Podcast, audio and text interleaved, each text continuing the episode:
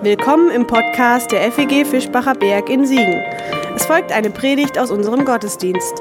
Wenn du uns kennenlernen willst, besuch uns gerne sonntags um kurz nach 10 oder online unter fegfischbacherberg.de. Jetzt wünschen wir dir eine gute Zeit mit unserem Podcast.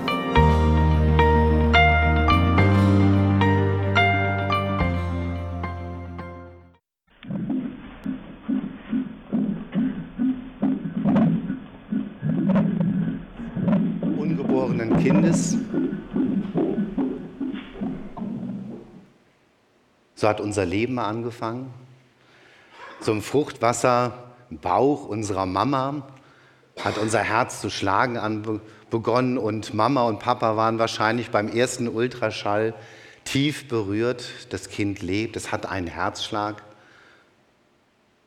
Und das Ungeborene hört noch einen anderen Herzschlag, nämlich den seiner Mutter. Urvertrauen. Das sind sozusagen die Töne des Lebens, die Melodie des Lebens, die mit dem Herzschlag begonnen hat. Und wenn wir heute als Männer so unsere Lebenserwartung erreichen mit 80 Jahren, dann hat unser Herz ungefähr 2,7 Milliarden Mal geschlagen. Die Frauen, die etwas älter werden, kommen auf 3,3 Milliarden Mal. Das Herz in meiner Brust, es schlägt und schlägt, Melodie des Lebens. Und kein Wunder, und Karin hat das ja schon angedeutet, also wir müssen gut auf unser Herz aufpassen. Die Kardiologen raten zu regelmäßigem Sport, gesunder Ernährung, Verzicht auf Alkohol oder Nikotin. Denn es ist klar, wenn wir nicht gut auf die Pumpe in unserem Körper achten, ist irgendwann Schluss. Hört das Herz auf zu schlagen, endet das Leben augenblicklich. In der Bibel wird vom Herzen geredet an vielen Stellen, zum einen als einem Organ unseres Körpers, aber noch viel häufiger als so von dem Zentrum unseres Wollens, unseres Fühlens und unseres Denkens. Viele hundert Male im Alten Testament, lebt wird dort das Herz genannt und im griechischen Neuen Testament ist von Kardia die Rede. Im biblischen Sinne also dieses Herz kennzeichnet so unser Innerstes, die Schallzentrale ganz tief in uns, den Taktgeber unseres Lebens. Wir könnten es auch mit mein Ich wiedergeben oder meine Persönlichkeit so im Kern. Und ich möchte so eine Metapher gebrauchen für unser Herz. Ich vergleiche das gerne mit einer Burg. So tief in uns drin ist das Herz wie eine Burg, wie so eine richtig schöne Burg mit großen Fenstern, mit Wimpeln, die flattern, voller Lebendigkeit, vielleicht die Türen und die Fenster weit geöffnet, Licht dringt ein in unser Herz, dann geht es uns gut. Und diese Burg, unser Herz, steht sozusagen im Zentrum unseres Lebens und unser Leben ist vergleichbar mit einem Königreich. Da ist immer was los in diesem Königreich. Da gibt es einen Marktplatz, da gibt es andere Königreiche, mit denen wir Handel treiben.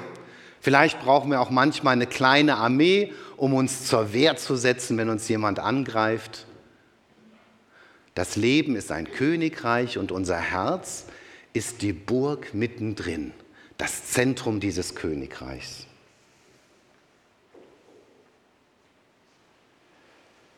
Wir legen große Werte so auf die äußeren Attribute in unserem Königreich. Also wir wollen ja etwas darstellen, dass die anderen Königreiche beeindruckt sind oder uns mögen, vielleicht sogar lieben. Wir wollen auch dazugehören zum großen Bund der Königreiche. Und deshalb investieren wir sehr viel Aufmerksamkeit und Energie in die äußeren Attribute. Wir wollen etwas darstellen. Macht, Status, Bildung, Attraktivität, also alles das, was bei anderen wirklich so einen Wow-Effekt erzielt. Insigien des Erfolgs. Wenn die fehlen in unserem Königreich, dann fühlen wir uns ziemlich armselig und wenig wertvoll. Gott hat eine ganz andere, äh, hat eine ganz andere Sichtweise auf unser Königreich, auf das, was uns ausmacht. Es gibt da ja diese schöne Begebenheit, wo Gott den Propheten Samuel beauftragt, einen neuen König für Israel zu wählen. Saul, der erste König, ist von Gott verworfen worden und jetzt soll Samuel einen neuen König salben. Und er kommt ja zu Isai, dem Vater, der viele Söhne hat. Und dann wird ihm der erste Sohn vorgestellt, der älteste. Und Prophet Samuel ist hin und weg. Das ist wirklich ein Kerl von einem Mann, Harvard-Abschluss, blendende Umgangsformen. Und Samuel sagt, der muss es sein. Die äußeren Attribute stimmen. Und Gott spricht zu Samuel, der Mensch sieht, was vor Augen ist. Ich aber sehe das Herz an. Das heißt, Gott hat eine ganz andere Perspektive auf unser Leben als wir. Wir glauben, diese äußeren Attribute, die würden zählen die PS-Zahl des Autos, der Bildungsabschluss, die Attraktivität, das, was wir so im Leben darstellen. Und Gott sagt, das interessiert mich null. Das, was mich wirklich interessiert, das ist dein Herz. Noch viel radikaler sagt es Jesus im Lukas-Evangelium. Da hat er gerade eine Predigt gehalten, da ging es so auch um eine kritische Einstellung zum Dienen, Herrschen, ging es auch ums Geld und dann steht da, ich will euch das mal vorlesen, die Pharisäer hatten das alles gehört, was Jesus gepredigt hat. Weil sie geldgierig waren, lachten sie Jesus aus. Er aber sagte zu ihnen, vor den Menschen wollt ihr als untadelige Leute gelten, aber Gott weiß, wie es in euch aussieht. Was bei Menschen Eindruck macht, das verabscheut Gott. Radikal anders. Also das, was beim Menschen Eindruck macht, das interessiert Gott null. Das, wo wir so viel Energie hineinfließen lassen, sagt Gott, interessiert mich nicht. Was mich wirklich interessiert, ist, was tief innen mit dir los ist. Dein Herz. Dafür schlägt mein Herz.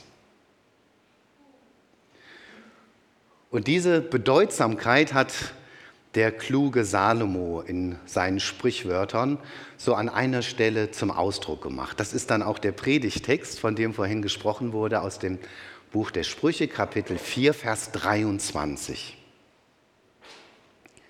Mehr als auf alles gib Acht auf dein Herz, denn aus ihm strömt das Leben. Also so wie bei dem Organherzen klar ist, dass wir gut darauf aufpassen müssen, weil davon hängt unser Leben ab, so im übertragenen Sinne sollen wir achtsam umgehen mit unserem Innersten, mit unserem Herzen, denn auch da kommt die Lebendigkeit für unser Königreich her. Und ich möchte mit euch so ein bisschen nachspüren, was das bedeuten kann, auf unser Herz Acht zu geben. Der erste Punkt ist wirklich diese Achtsamkeit für mein Inneres. Manchmal kommen Leute zu mir, so in meine psychotherapeutische Praxis, die sagen, ich bin gar nicht mehr so bei mir. Oder ich weiß gar nicht mehr, was ich will. Ich habe so den Kontakt zu mir selber verloren. Es gibt zwar unheimlich viel Stress, viel Verantwortlichkeiten, aber wer bin ich eigentlich? So, was ist die Mitte? Und ich glaube, es gibt zwei Gründe, warum wir unser Herz eben oft aus dem Blick verlieren und nicht achtsam damit umgehen. Das eine ist, dass wir ganz stark unseren Fokus auf das Außen legen. Was denken die anderen? Welche Erwartungen werden an mich gerichtet? Wie muss ich sein, dass ich dazugehöre?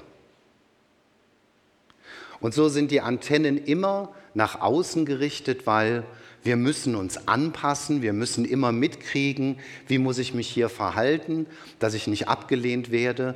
Und dann geht so viel Energie da rein, dass wir immer nach den anderen gucken und ihren Bedürfnissen und dabei den Blick für unser eigenes Herz verlieren. Wir wissen, was die anderen wollen. Aber was wir im tiefsten unserer Seele selber wollen, keine Ahnung. Und ein zweiter Grund ist so in unserer Biografie, dass wir in der ersten Lebenshälfte ganz stark damit beschäftigt sind, etwas im Leben aufzubauen. Klar, erstmal beruflich was hinzubekommen, uns zu etablieren, vielleicht dann auch Partnerschaft, Ehe. Wir bauen weiter auf, wir gründen eine Familie möglicherweise. Dann kommt noch ein Haus dazu, was wir bauen. Und wir sind immer nur Jahr für Jahr im Außen beschäftigt. Bauen, bauen, bauen, bauen, bauen. Man nennt diese Phase auch die Aufbau- und Produktionsphase. Kann sehr viel Kraft kosten. Ist auch wichtig, weil wir wollen ja einen Platz, ein Zuhause in diesem Leben haben. Und dann so in der Lebensmitte, und wir sprechen ja auch von der Krise der Lebensmitte, merken wir auf einmal, boah, wir waren so stark mit dem Außen beschäftigt, dass wir unser Herz, unser Innenleben irgendwie aus dem Blick verloren haben. Und dann gibt es diese Kehrtwende vom Außen ins Innen, indem ich nämlich frage, soll das in meinem Leben so weitergehen, immer nur schaffen, immer nur tun? Oder was ist mir wirklich wichtig? Wofür schlägt mein Herz wirklich? Was hat Bedeutung für mich? Was will ich aus meinem Leben machen? Und dann geht der Blick nach innen. Und das ist wichtig. Dann beginne ich nochmal auf mein Herz zu hören. Und es scheint mir manchmal schwieriger zu sein, also die Reise ins eigene Herz anzutreten, als nach Mallorca oder Papua-Neuguinea zu verreisen. Wir kommen überall hin, aber der Weg so ins eigene Herz scheint manchmal verstellt oder doch sehr beschwerlich. Salomo sagt uns, dass wir Acht haben auf unser Herz. Eine Achtsamkeit üben, dass wir beginnen, auf unser Herz zu hören, uns ihm zuzuwenden. Und das Herz, der zweite Punkt, ist wirklich so eine integrative Kraft.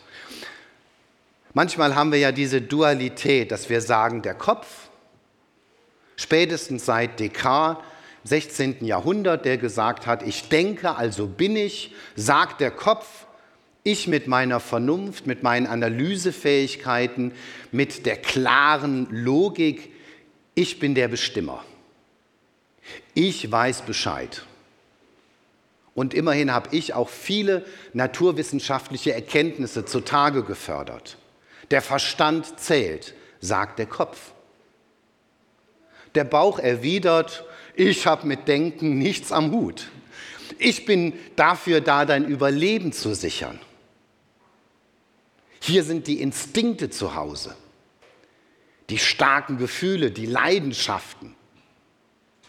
Das, was mich im Innersten bewegt und aufwühlt und antreibt. Und Kopf und Bauch scheinen manchmal so im Widerspruch zu leben.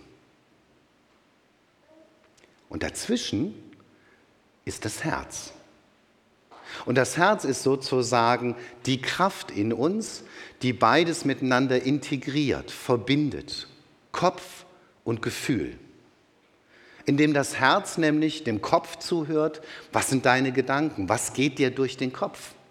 Und zugleich auch den Bauch befragt und wie fühlst du dich dabei? Was geht in deinem Bauch vor?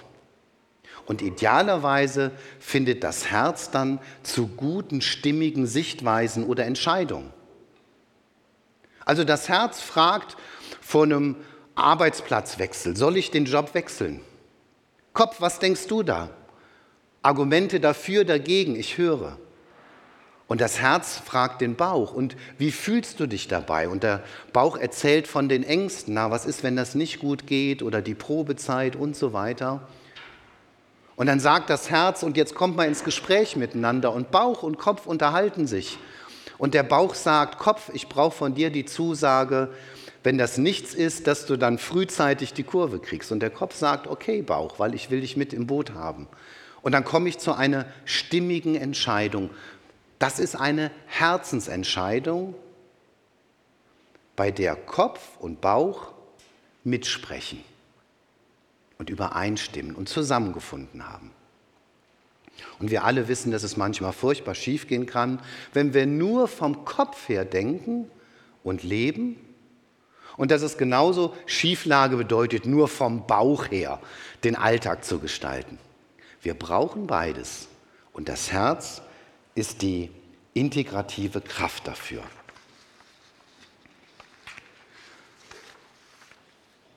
Und deshalb drittens müssen wir Herzvorsorge oder Fürsorge betreiben, weil unser Innerstes ist sehr sensibel. Unser Herz ist sehr verletzlich und zu Recht wurde ja gefragt, wem wurde schon mal das Herz gebrochen? Herzschmerz, Liebeskummer. Vielleicht belastet die Traurigkeit unser Herz, dann ist es so, dass unsere Herzensburg so in einem dunklen Nebel sich befindet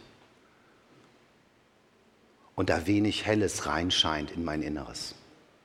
Mein Herz kann auch sehr bedrückt sein. Es kann tiefe Kränkungen erlebt haben. Und wenn das so ist, dann werde ich natürlich eine dicke Mauer um mein Herz herum bauen. Eine dicke Mauer um diese Burg herum, weil ich nicht mehr möchte, dass andere mir zu nahe kommen und mich kränken und verletzen. Oder weil ich sage, das Leben hat mir solche Schläge zugefügt, ich mach dicht. Und das ist immer eine große Versuchung, dass man dann mit der Zeit hartherzig wird dass es hier drinnen eng wird, weil ich muss ja zumachen. Ich lasse auch niemand anderen mehr in mein Herz hineinblicken, weil das ist viel zu riskant. Dann versteinert das Herz. Es wird bitter, dunkel, eng, hart. Und deshalb ist es so wichtig, gib Acht auf dein Herz mehr als auf alles andere dass wir gut aufpassen, dass unsere Herzen nicht, nicht hart werden, eng werden. Und dafür ist es notwendig, dass wir uns unserem Herzen zuwenden und auch schauen, was ist los mit meinem Herzen? Wo sind da die Wunden, die noch wehtun? Was ist mit meinem Herzen passiert? Wo sind vielleicht auch Herzensträume auf der Strecke geblieben und wie kann ich darüber trauern? Wenn hier mit meinem biologischen Herzen was nicht stimmt, wenn das aus dem Tritt kommt, dann laufe ich doch sofort zum Arzt. Herr Kardiologe, was ist los? Machen Sie eine Diagnose. Wie lautet die Therapie? Ich bin bereit, mein Leben umzustellen, weil ich möchte, dass mein Herz weiter im Takt schlägt. Ich möchte leben. Und genauso sollten wir das auch ernst nehmen, wenn, wenn unser Herz, unsere Herzensburg ins Wanken gerät. Wir merken das nicht an Herzrhythmusstörung, aber wir merken das vielleicht an einer anhaltenden Gereiztheit in uns oder einer inneren Unruhe, einem Getriebensein. Manchmal beginnt auch der Körper zu sprechen, wenn mit unserem Inneren was nicht in Ordnung ist, so die psychosomatischen Symptome.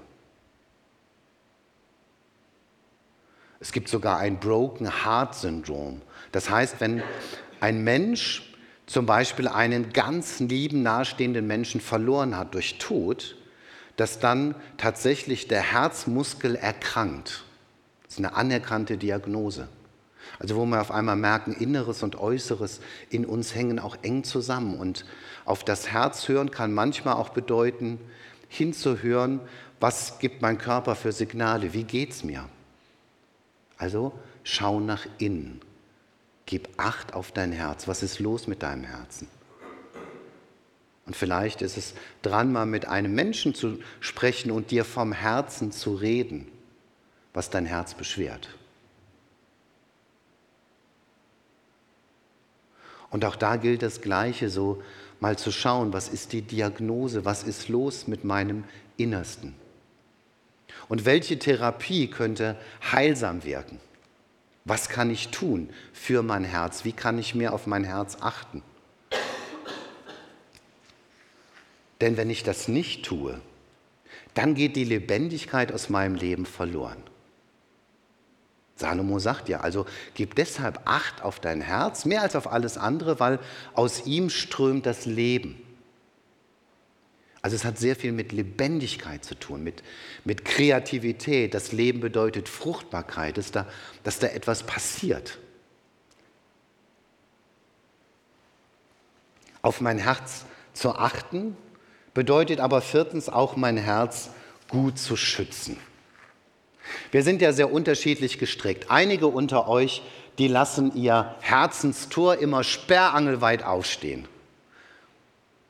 Und dann wundert man sich, dass man abends nicht einschlafen kann, weil einem immer noch die Dinge durch den Kopf gehen. Vielleicht aus dem beruflichen Alltag, Begegnungen oder irgendwelche familiären Geschichten. Man kann gar nicht abschalten. Das ist immer präsent, mitten im Herzen, mitten in meiner Burg. Ich lasse alles von außen zu sehr an mich heran. Dann gibt es andere Leute, die haben beschlossen, das Tor bleibt zu. Ich lasse niemanden mehr an mich heran. Vielleicht kennt ihr auch so einen Menschen, der schon viele Jahre niemand mehr an sich herangelassen hat. Da hat man den Eindruck, oh, die Burg wird so ein bisschen skurril. Da wird jemand ein bisschen schräg, weil er lässt ja niemand mehr an sich heran und verändert sich deshalb auch nicht mehr. Man versteinert langsam, wenn man das Tor immer geschlossen hält. Und deshalb ist die Herausforderung, so zu lernen, wann ist es angemessen, das Tor weit aufzumachen und wann sollte ich es lieber gut schließen. Was an mein Herz heranlassen und wo mich gut abgrenzen. Also wenn dein Kind dir entgegengelaufen kommt und ruft, Papa, Papa, mach weit auf.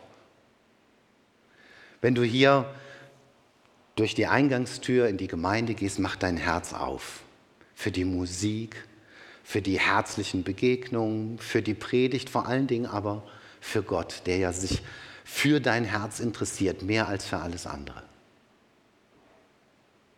Und in anderen Situationen ist es angemessen, diese Herzenstür zu schließen. Dann kriege ich ja immer noch mit, was um mich herum läuft, aber es geht mir nicht mehr so sehr unter die Haut.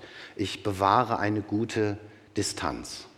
Also stellt euch einen Hausarzt vor, der am Tag 120 Patienten durch seine Praxis schleust. Der kann nicht mit offener Herzenstür die Patienten behandeln. Dann wird er nach einigen Monaten den Beruf aufgeben, weil es geht nicht. Er braucht eine gesunde, professionelle Distanz.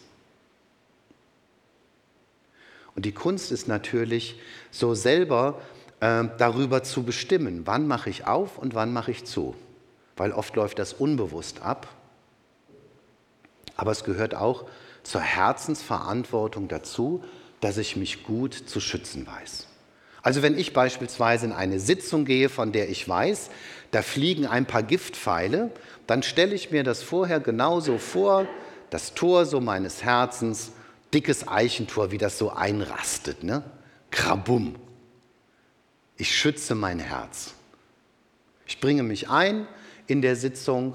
Ich bin vielleicht auch konfliktbereit, aber ich lasse es nicht mehr so sehr an mich heran. Und umgekehrt gibt es Situationen, wo ich ganz bewusst so das Tor weit aufmache, das so an mich heranlasse. Es kommt mir nahe, es dringt in mein Herz, weil es mir gut tut. Dazu gehört eben auch, dass ich mich mit Menschen umgebe, die meinem Herzen gut tun und mich von Menschen distanziere, die meinem Herzen nicht gut tun, soweit es eben geht.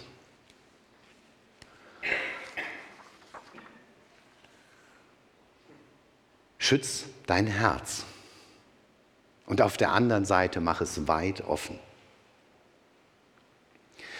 Aber das Herz ist ja nicht nur so etwas Neutrales, nicht nur Licht, durchflutet wie eine Burg oben auf dem Berg bei Sonnenschein, fantastischem Wetter, sondern unser Herz ist ja auch manchmal, gleicht es so ein bisschen einem finsteren Loch.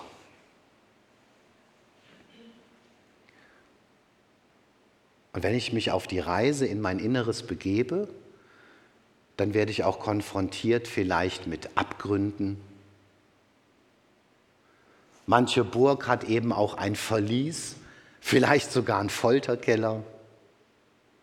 In der Burg meines Herzens können sich so ein paar fiese Unholde herumtreiben, also Impulse oder Anteile, von denen ich alles andere als stolz bin, die mir Angst machen, was da eben auch in meinem Herzen drin steckt. Jesus sagt das mal ja sehr nüchtern, denn aus dem Inneren des Menschen, aus seinem Herzen kommen Mord, Ehebruch, Neid, Machtstreben und so weiter und so fort. Das heißt, hier in unserem Herzen wohnen eben auch dunkle Anteile.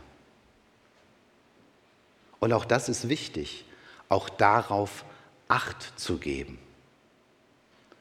Das nicht wegzudrängen, sondern zu sagen, auch das gehört zu mir dazu. Und ich habe hier und da schon mal einen Einblick gewonnen, auch in die Abgründe meines Herzens. Wer die noch nicht gesehen hat, kennt sich selbst nicht. Auch das gehört zu mir dazu.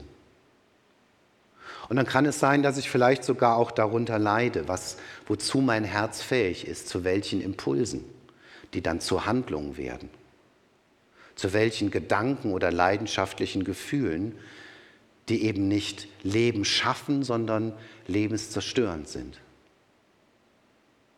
Und merke, irgendwie stoße ich da auch an die Grenzen. Ich kann mein Herz vielleicht so ein bisschen sortieren. Ich kann im dunklen Kellergewölbe meiner Herzensburg vielleicht das ein oder andere ausräumen und mir da Hilfe suchen. Aber irgendwie stoße ich auch schnell meine, an meine Grenzen. Und doch merke ich, mein Herz ist auch erneuerungsbedürftig. Ich merke das manchmal, wenn Menschen vor mir sitzen und die haben so eine Biografie, wo so viel Herzblut auf der Strecke geblieben ist, die wirklich bitter sind. Letzte Woche saßen zwei vor mir, die waren so giftig zueinander. Da kommt man auch mit therapeutischen Interventionen nicht so besonders weit. Dann denke ich manchmal, hey, was ihr braucht, ist ein neues Herz, dass tief innen eine Erneuerung passiert. Und das ist ja zutiefst auch Botschaft des Evangeliums. Klingt ja schon im Alten Testament beispielsweise bei Hesekiel auf.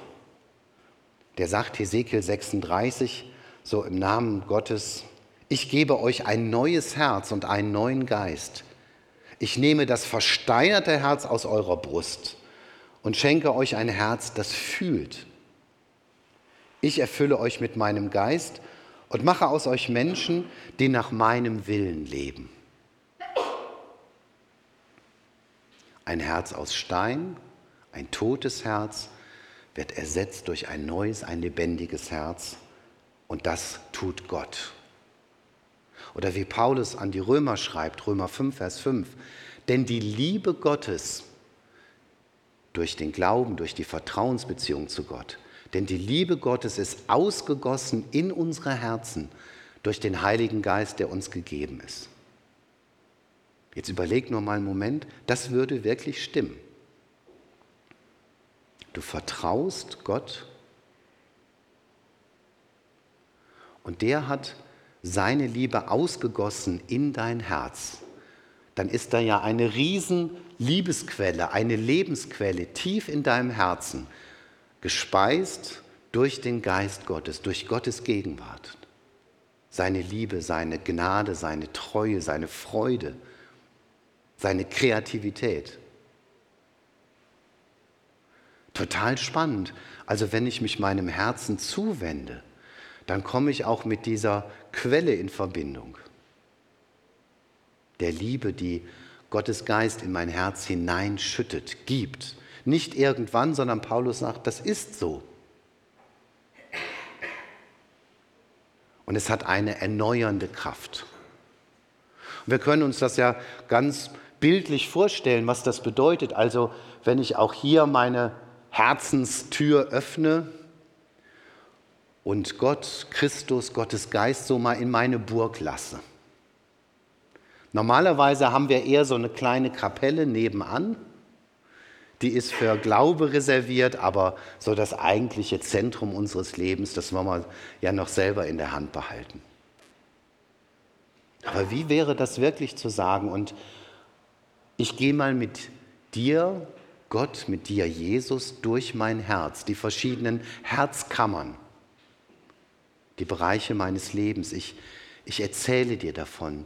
Ich zeige dir mein Herz. Ich öffne dir mein Herz mit allem, was dazugehört. Und ich gewähre dir sogar Einblicke in den dunklen Kerker meines Herzens. Das bedeutet ja Vertrauen, Glauben, ihn einladen. Und Gott ist nichts wichtiger als mein Herz. Und der nimmt diese Einladung an, der kommt meinem Herzen nahe, der bewohnt mein Herz. Ein erneuerungsbedürftiges Herz haben wir alle und das ist ja ein lebenslanger Prozess, aber es ist aufregend, es ist spannend, weil wenn hier tief innen in mir was passiert, dann wird es sich immer auswirken nach außen. Wenn ich hier wieder mit diesem, mit dem Leben in Kontakt komme, von Gott, dann wird mein Leben lebendig. Wenn ich mit dieser Liebe, die Gottes Geist mir schenkt, in Kontakt komme, dann beginnt sie auch nach außen zu fließen. Wenn Jesus mir nahe kommt, dann wird mein Herz nicht eng, sondern dann wird es großzügig und weit. Und der letzte Punkt, so dass sich Herz und Herz verbinden. Es gibt so eine Geschichte aus dem Mittelalter, wo ein junger Mann auf dem Marktplatz vor die Menge tritt, öffnet sein Hemd und zeigt allen sein perfektes Herz. Keine Schramme, keine Wunde, das Herz ist optimal und die Zuhörer und Zuschauer sind tief berührt und begeistert. Sie klatschen und der Mann fühlt sich geehrt. Und da tritt ein ganz alter Herr aus dem Publikum auch auf die Bühne, öffnet sein Hemd und zeigt ein Herz voller Krater, Wölbungen und die Leute sind erschüttert. Und dann erzählt der Alte im Blick auf den Jungen, du hast vielleicht gelebt, aber ich habe geliebt. Und jedes Mal, wenn ich etwas von meinem Herzen gegeben habe an einen anderen Menschen, ist so ein Krater entstanden. Manchmal hat der andere Mensch mir seine Liebe zurückgegeben, daher rühren die Wölbungen. Du hast vielleicht gelebt, aber ich habe geliebt. Und dann greift der junge Mann sich an sein perfektes Herz, reißt ein Stück raus und gibt es dem Alten. Wenn wir unser Herz unverwundbar halten wollen, dann dürfen wir nicht lieben. Dann dürfen wir letztlich das Risiko des Lebens nicht eingehen. Zu lieben bedeutet immer auch etwas zu riskieren. Wir wissen nicht, kommt es zurück? Von Herz zu Herz ist immer ein Risiko. Und deshalb bin ich so froh, dass es auch ein von Herz zu Herz gibt zwischen mir und Gott und Christus. Dass sein Herz für mein Herz schlägt. Jeder, der Partnerschaft erlebt oder Ehe, weiß, da kann es ja auch mal so Abnutzungserscheinungen geben. Kerstin und ich erleben das manchmal. Und wir sind dann auf die Idee gekommen, wir müssen ja irgendwas tun, weil so langsam können ja auch die Herzen füreinander erkalten. Kennt ihr, ne? So der Alltag, der kann manches ersticken an Herzenswärme, an Nähe in der Beziehung. Und wir haben einen Weg gewählt, Zwiegespräche. Das bedeutet, einer von uns beiden erzählt 15 Minuten lang, was einem im Herzen bewegt. Wie ich mich fühle, wie es mir geht, was mich umtreibt, was mich ängstigt, was mich gekränkt hat, was mich besonders freut. Und der andere hört nur zu. Kein darauf eingehen, keine Rückfragen, kein Widerspruch, keine Diskussion. Und dann ist der andere dran und erzählt auch 15 Minuten aus seinem Herzen. Und dann wechselt man wieder und wieder, das kann man anderthalb Stunden machen. Und es ist nichts anderes, als dass man sich verletzlich macht und dem anderen einen Blick ins eigene Herz gewährt. Und umgekehrt bereit ist, einfach nur mal hinzugucken und wahrzunehmen, was ist mit dem Herzen des anderen los. Und probiert das aus. Also wenn ihr Lust habt oder merkt, oh, in unserer Beziehung könnte mal wieder ein bisschen mehr Lebendigkeit eintreten oder unsere Herzen werden irgendwie eng oder alles ist so selbstverständlich, könnte das ein ganz guter Weg sein. Herzen öffnen sich füreinander und erleben Nähe, Intimität, Vertrautheit, gucken sich aber auch Schmerzliches an und kommen wieder neu in Verbindung. Kann man auch mit einem guten Freund machen, einer guten Freundin. Und letztlich auch mit Gott. Das ist das Wagnis, die Reise in mein Herz anzutreten. Und manchmal mache ich dann die Entdeckung, wenn ich mir nahe komme, komme ich auf einmal auch Gott nahe. Das ist ein geheimnisvoller Zusammenhang. Und wenn er mir nachkommt, dann kann ich mit ihm über mein Herz reden, ihm mein Herz zeigen. Ich kann ihn bitten, hilf mir, mein Herz besser zu schützen, weil ich gehe da fahrlässig um und werde immer wieder verletzt. Oder ich kann ihn bitten, hilf mir, das Tor weiter zu öffnen, weil meine Empathiefähigkeit, die ist nicht besonders ausgebaut. Ich kann mit ihm reden über das, was alles so in meinem Herzen los ist. Ich kann ihm das zeigen. Und er schaut es alles an und sagt, und hier fühle ich mich zu Hause, weil dein Herz ist mir wichtiger als alles andere. Amen. Das war's für heute. Um keine neue Folge zu verpassen, kannst du den Podcast einfach auf deinem Smartphone abonnieren. Mehr Informationen findest du unter fegfischbacherberg.de. Wenn es dir gefallen hat, lass uns gerne einen Kommentar oder eine Bewertung da und sag es weiter. Tschüss und vielleicht bis zum nächsten Mal.